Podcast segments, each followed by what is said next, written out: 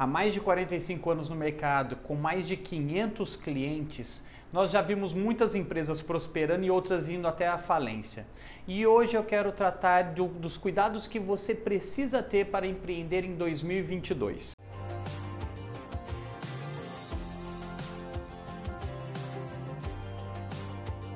Se você ainda não me conhece, não acompanha a gente no nosso canal do YouTube, meu nome é Danilo Campos e eu sou especialista em gestão de empresas da Astec Contabilidade.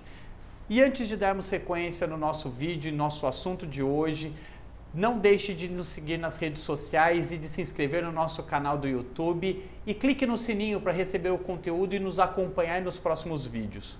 Como eu disse anteriormente, alguns cuidados você precisa ter ao empreender no próximo ano, assim como todos os empreendedores ou todo mundo que vai inovar dentro da sua empresa. Qualquer produto que você vai lançar novo ou serviço, você precisa tomar cuidado com esses pontos que eu vou tratar no vídeo. E o primeiro deles é falar sobre o mercado. Como que você está tratando o mercado? Você já fez pesquisa desse mercado que você vai atuar, do produto que você vai lançar, do serviço que você vai prestar? É claro que o mercado envolve diversos pontos que você deve se preocupar, mas o primeiro deles, obviamente, você precisa saber quem são os seus concorrentes, qual é o preço que eles estão praticando, quem são os fornecedores que vão te, te ajudar a iniciar essa empreitada e como que eles vão tratar a forma de pagamento para você saber lidar com o seu plano de negócios e também lidar com o seu fluxo de caixa. É muito importante entender essas duas pontas, né? Você ter o seu fornecedor bom e que vai te proporcionar produtos de boa qualidade com preços bons ou formas de pagamentos facilitadas versus toda a cadeia que você vai ter produtiva até o consumidor. Tudo isso você vai ter que analisar, inclusive mão de obra. Como está, como está o mercado em relação à mão de obra? Você vai conseguir profissionais que vão te ajudar nessa jornada ou não? Você vai ter uma dificuldade muito grande, às vezes por ser um serviço ou um produto muito especializado. Então, por isso, analise desde a ponta do seu fornecedor de como você vai comprar a sua mercadoria ou aquele terceiro que vai contribuir na sua prestação de serviço, o profissional que vai trabalhar junto com você e até o consumidor final, passando por todos esses pontos. É muito importante que você tenha consciência de como o mercado está trabalhando. Dentro das nossas experiências aqui na Aztec Contabilidade, a gente se deparou, por exemplo, com um caso muito interessante, em que chegou uma profissional e, e ela queria atuar num determinado ramo de atividade no qual é novo, no qual é muito escasso ainda profissionais. E ela me trouxe uma pesquisa de mercado em que dizia que as profissionais da área dela é, não eram muito bem vistas e, além do mais, os salários pagos ou os valores em que é, é essas profissionais ganhavam não eram muito favoráveis para ela continuar a atividade. E ela disse que a grande maioria das, das profissionais da área dela ganhavam até dois salários mínimos, o que é muito pouco. Mas, por outro lado, uma pequena porcentagem ganhava mais de seis ou sete salários mínimos. E a minha resposta foi muito simples para ela. Eu virei e falei assim: você tem a expertise e você tem o conhecimento dessa área? Ela respondeu que sim. E eu falei para ela: então, você pode se encaixar nessa minoria que ganha seis salários mínimos.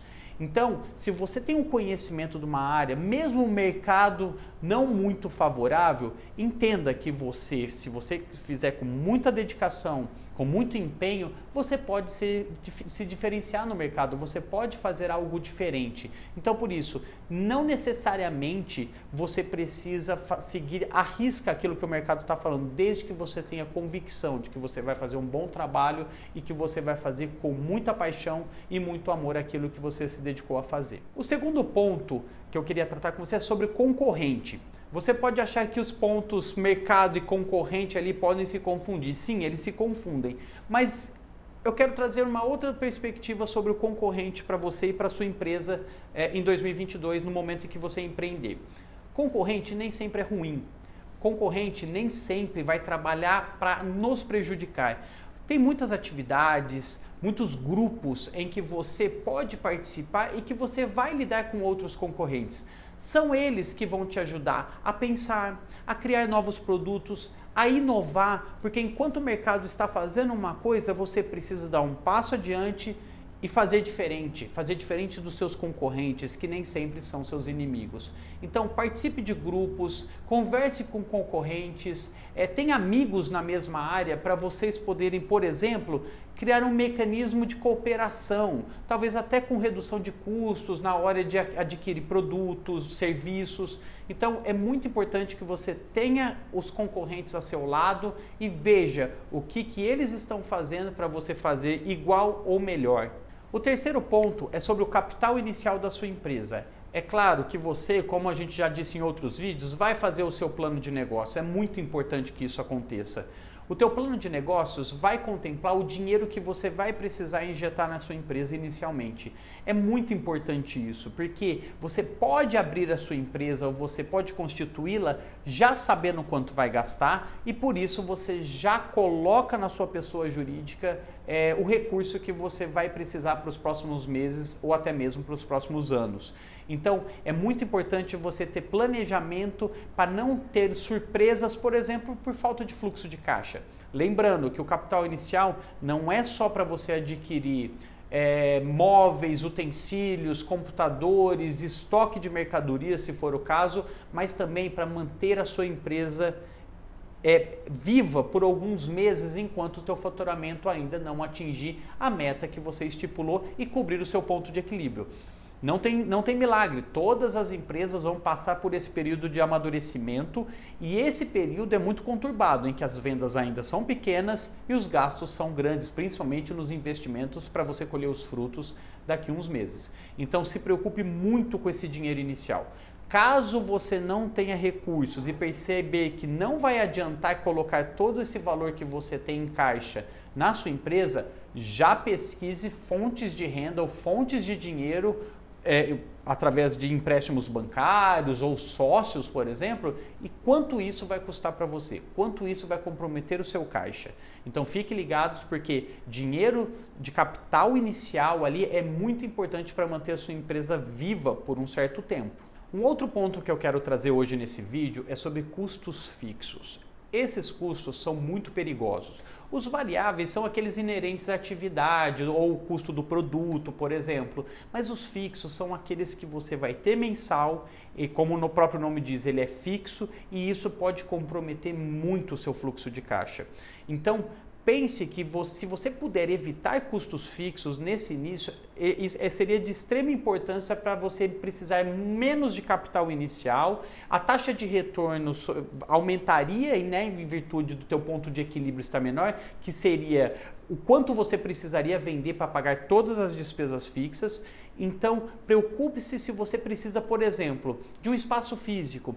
Como eu disse em um vídeo anterior, você pode trabalhar com e-commerce. Será que você precisa ter um espaço físico e pagar um aluguel, energia elétrica, água e demais é, despesas inerentes ao imóvel? Então pense nisso. Talvez começar devagar, pensando no e-commerce e perceber como que o mercado age, para aí sim você definir se realmente precisa ou não ter um custo fixo como um imóvel. Espere um pouco, deixe as coisas acontecerem e veja se realmente você tem essa necessidade tá certo? O custo fixo é um dos maiores ladrões de lucro que a tua empresa pode ter. Então é uma coisa para você ter cuidado para empreender no próximo ano. E um último ponto que eu queria tratar e trazer nesse vídeo é que não deve empreender sozinho. Você empresário ou você que está querendo empreender, sempre é um caminho muito solitário ser empreendedor. Quando você é um assalariado, quando você é um empregado, você sempre tem outras pessoas com quem contar, mas a partir do momento que você decide empreender, você começa um caminho solitário. Só que não necessariamente você precisa fazer isso sozinho. Você precisa contar com profissionais ao seu redor, tanto pessoas que vão trabalhar diretamente com você, como contadores, colaboradores, advogados e diversos outros profissionais, principalmente aqueles de tecnologia, é muito importante que você tenha esse bom contato e esses, esses apoios muito próximos de você. Porque apesar de você ter gastos com esses profissionais, mas são investimentos que você vai fazer para não errar futuramente. Então pense nisso, não deixe de ter um bom contador, um bom advogado, um bom TI e bons colaboradores para te ajudar nessa empreitada tão complicada que é o empreendedorismo no Brasil. Espero que esse vídeo tenha feito sentido para você e se ficou alguma dúvida, deixe nos comentários que será um prazer em te ajudar. E caso se você não, se, não for inscrito ainda no nosso canal do YouTube, se inscreva para receber conteúdos como esse. E até a próxima!